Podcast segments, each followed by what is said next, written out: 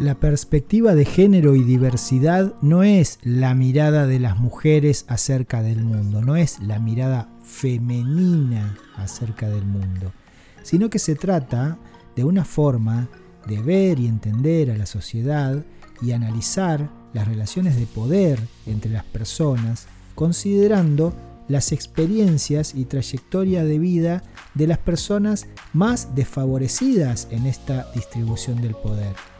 como son las mujeres y las personas LGBTI de esta manera, a través de esta perspectiva, se hace visible la discriminación y las violencias a las que estas personas se enfrentan.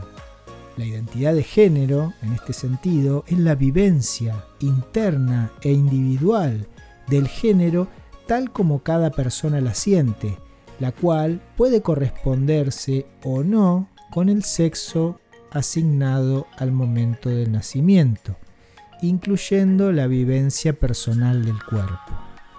Es por esto que se entiende que el binarismo masculino-femenino consolida estereotipos que van a limitar las potencialidades de las personas al incentivar o sancionar determinadas formas de actuar, de hablar, de sentir en función de su adecuación al género. Por esto el concepto de género es muy importante ya que nos permite entender que los roles de género no son naturales, sino que se trata de construcciones culturales que reproducimos socialmente. Por esto el pensamiento sexista se parece al pensamiento racista,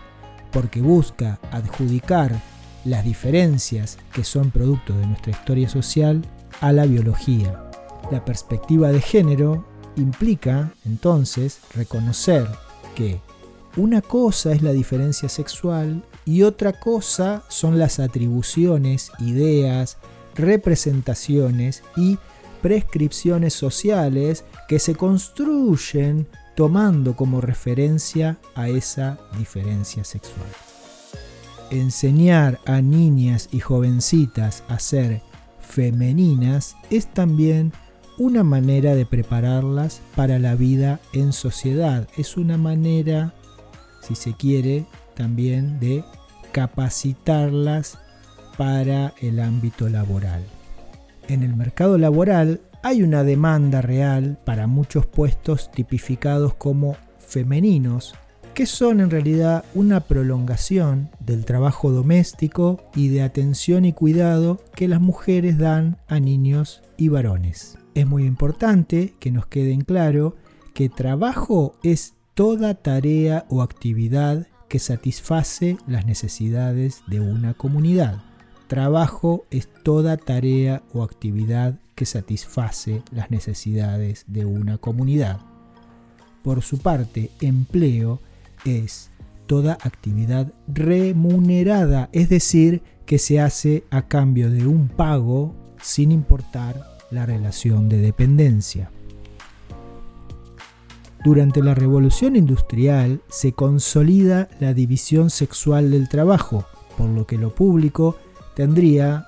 una función productiva y lo privado familiar una función reproductiva. Es importante resaltar que el Estado siempre intervino en la configuración familiar, por ejemplo, a través de la regulación del matrimonio, la definición sobre los hijos legítimos, mediante la invisibilización de la violencia en el ámbito del hogar, entre otros. En plena década de 1970, Varias investigaciones señalaban que el aumento del ingreso de las mujeres al mercado laboral no era acompañado por un involucramiento proporcional de los varones a las tareas domésticas y de cuidado. A pesar de que las mujeres ganaban cada vez más presencia pública, los varones se mantenían ajenos a las responsabilidades del espacio doméstico el ingreso creciente y masivo de las mujeres al mercado de trabajo, lejos de representar liberación y empoderamiento, significó más bien una perpetuación de los estereotipos de género y una doble jornada laboral.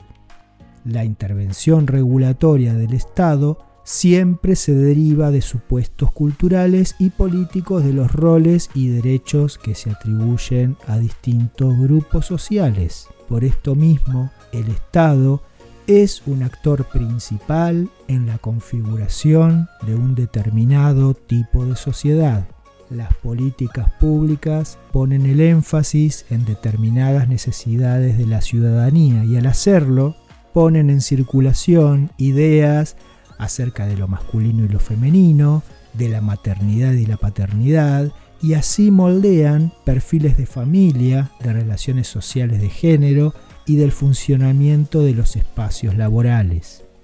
Cuando se introducen al debate las nociones de trabajo reproductivo y trabajo no remunerado, se pone en discusión la visión economicista y androcéntrica del concepto de trabajo. El modelo de trabajador en clave masculina,